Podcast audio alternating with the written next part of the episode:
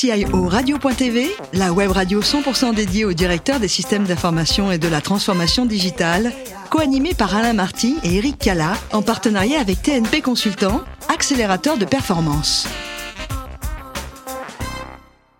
Bonjour à toutes et à tous et bienvenue à bord de CIO Radio. Vous êtes 11 000 DSI, dirigeants d'entreprise et acteurs de la transformation digitale abonnés à nos podcasts.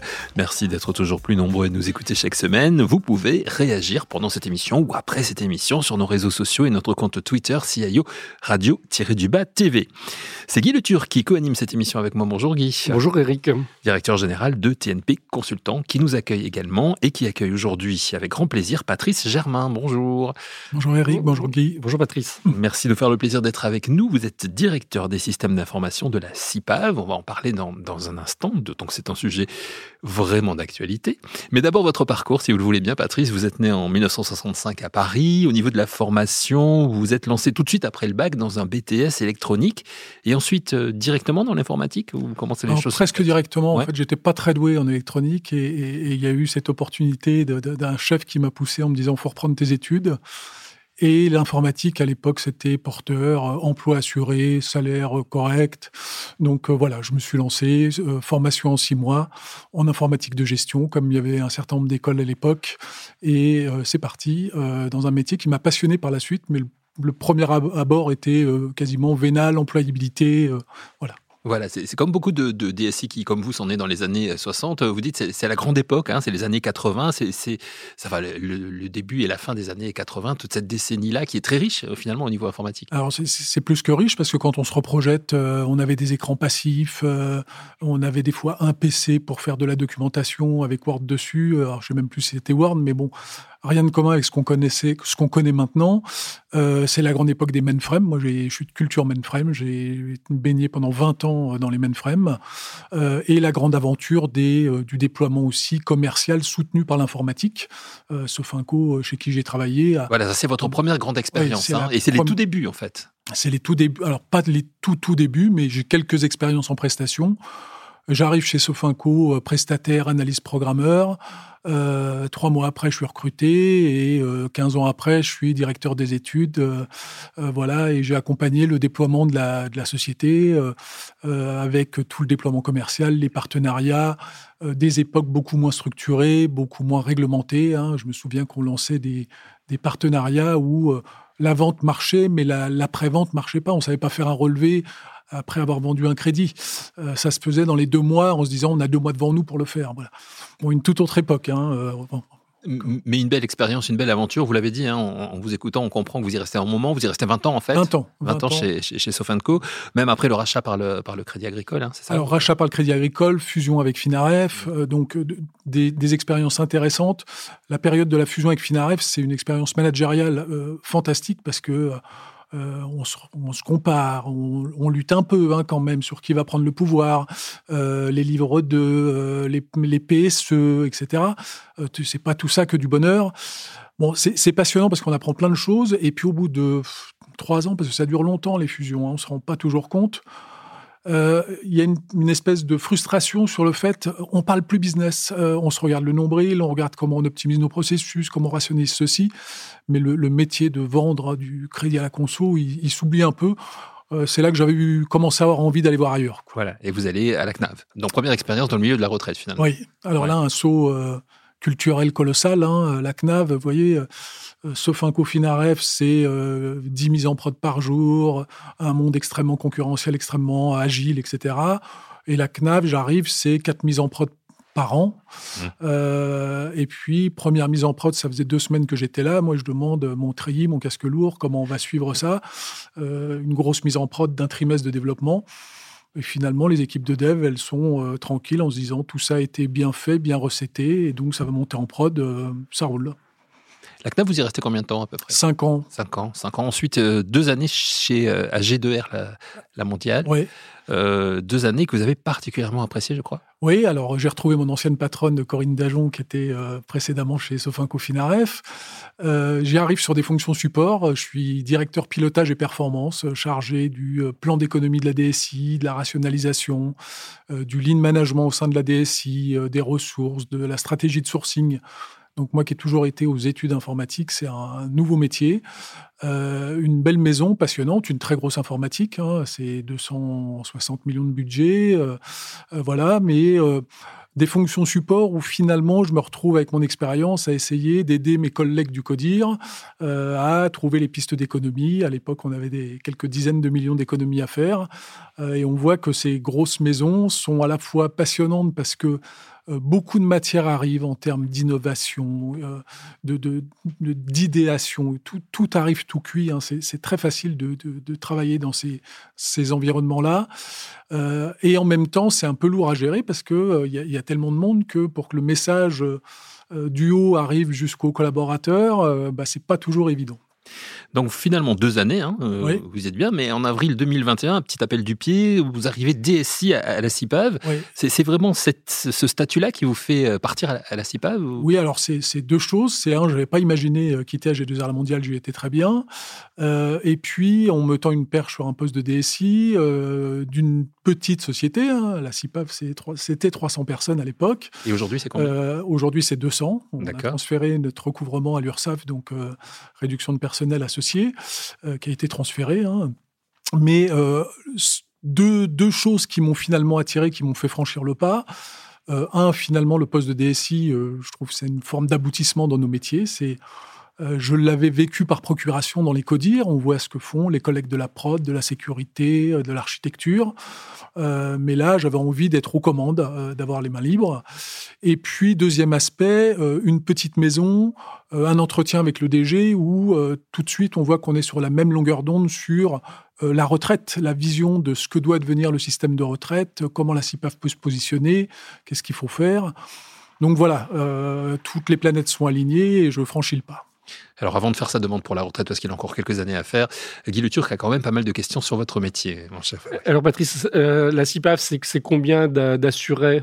Alors, c'est la principale caisse de profession libérale. Il y a 500 euh, 000 aujourd'hui assurés, donc cotisants actifs, et puis un peu moins de 200 000 prestataires, donc de gens qui touchent une retraite. Et donc, quels sont les principaux euh, services que vous apportez à ces assurés et, comment ces services sont-ils euh, numérisés? Oui. Pour nous, bah, finalement, alors on a transféré notre recouvrement à l'URSSAF au 1er janvier de cette année. Hein, donc, on avait toute une activité de cotisation qu'on a transférée aux URSSAF. Euh, pour se recentrer euh, principalement sur vraiment le métier de passer à la retraite, de conseiller avant la retraite et puis de payer des prestations, donc la retraite pendant euh, la durée la plus longue souhaitée pour nos assurés. la CIPA, avant ça, est, assez atypique. Alors, on ne connaît pas bien l'environnement de la retraite, même si on en parle beaucoup, mais c'est plus de 40 régimes. c'est l'État, la direction de la sécurité sociale qui mettent en œuvre beaucoup de moyens mutualisés pour masquer l'hétérogénéité des, des systèmes de retraite euh, et des régimes qui euh, y vont des fois un peu une main devant, une main derrière, voire qui sont attachés à leur autonomie. Euh, et moi, ce qui m'a fait adhérer à la CIPAF, c'est cette volonté d'adhérer au, système collectif. Donc, dès qu'il y a un système collectif qui existe, on s'inscrit dedans. Donc, on a transféré notre recouvrement à l'URSSAF. C'est 40% de notre activité hein, qui, a, qui, a, été transférée par ça. Mmh. Euh, on est au RGCU, donc le grand euh, référentiel qui gère toutes les carrières.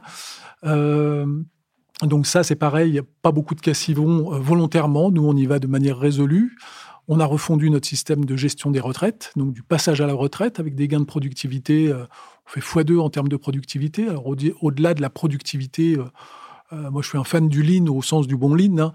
c'est surtout la fiabilité des résultats, c'est automatisé, donc ça, marche bien. Et puis, on continue dans ce chemin-là. On veut un système euh, centré sur les retraites extrêmement fiable, mais euh, et finalement euh, relâcher tout ce qui n'est pas du cœur d'activité. Notre SIRH aujourd'hui est géré par les URSAF.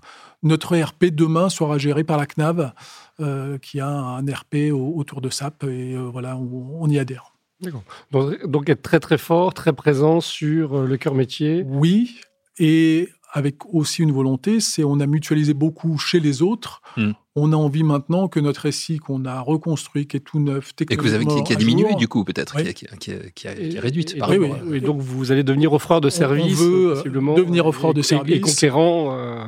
Conquérant, c'est surtout euh, finalement, on sait que dans le monde des professions libérales notamment, il y en a qui ont des vieux SI pas à jour. bah voilà, des, régimes qui sont pas toujours équilibrés. Hein. On a la chance aujourd'hui d'avoir un régime qui est largement excédentaire, une belle cagnotte. c'est pas si courant dans le monde des retraites. Voilà, on voudrait devenir offreur de service, oui. Et donc, je comprends que euh, le lean, l'agile, cette proximité avec les directions métiers, la direction générale, vous permet effectivement d'activer. De, euh, Alors, oui, on retrouve dans ces petites de, de, valeur, quoi, dans ces petites maisons, euh, on, a une connexion directe avec du directeur général aux collaborateurs. moi, j'ai coutume de dire qu'il y a deux ans, je faisais quelques PowerPoint par semaine, quelquefois beaucoup. maintenant, j'en fais très peu. Euh, mais les points de décision, euh, ils se font euh, avec le DG qui connaît les enjeux informatiques, à qui je peux expliquer les sujets de cybersécurité, les sujets d'architecture, présenter des trajectoires. Il apporte aussi ses idées. Il n'est pas juste passif, il est très présent sur les réseaux sociaux. et donc, cet alignement stratégique dont on parle beaucoup dans les grandes maisons, finalement, dans les maisons plus modestes, ça se fait naturellement et, et ça rend le métier extrêmement plaisant. Alors je pense qu'il est extrêmement plaisant quand on est bien aligné. Si, on n'est pas sur le même avis, ça peut être extrêmement déplaisant. Donc euh, voilà, j'ai cette chance-là. Et en termes d'équipe, alors vous avez... Euh, alors moi j'ai une, équipe d'une trentaine de personnes, hein, donc euh, l'avantage aussi des petites maisons, c'est que pas de bras cassés dans l'équipe, on n'a que des collaborateurs qui sont extrêmement engagés, donc ça c'est très intéressant, ils connaissent bien le métier ça pose quand même toujours ces sujets de euh, euh, comment on assure euh, la continuité de service pendant les périodes de congé, parce qu'on n'a pas deux experts réseau, on n'a pas deux ingénieurs système, on n'a pas, même dans les équipes de développement, les, effectifs sont modestes. et ça, pose la question des partenariats qu'il faut nouer, on n'a pas le choix, pour avoir soit un relais pendant les périodes de congé, soit déléguer totalement l'activité soit sur des sujets comme la cybersécurité, on a fait le choix d'externaliser euh, vers un SOC mutualisé euh, pour avoir une expertise là où, euh, objectivement, on n'arriverait pas à suivre. La cyber est un enjeu majeur pour vous? Pour quelle DSI elle ne l'est pas aujourd'hui Je pense qu'il y a quelques années, j'aurais répondu non, en disant finalement les hackers euh, s'attaquent aux euh, méchants banquiers, euh, méchants dans la, du crédit à la consommation, méchants assureurs. Et maintenant, les hôpitaux, les établissements publics, les caisses de retraite, je pense que personne n'est à l'abri. donc c'est un enjeu plus que majeur qui est traité pour moi sur deux, deux, trois leviers. Le premier, c'est technologique, c'est 50% l'informatique qui fait. On met en place des EDR, des ceci, de la segmentation réseau. Euh, la formation des métiers, euh, ce qui est rarement simple, et puis gérer l'obsolescence euh, des, systèmes. Comment voyez votre métier de DSI évoluer à 3, 5, 10 ans? Le métier de DSI, je pense qu'il reste finalement assez, assez stable. Moi, ma vision de ce métier-là, c'est qu'il faut avant tout, alors c'est pas très paillette, mais c'est avant tout faut assurer le fonctionnement.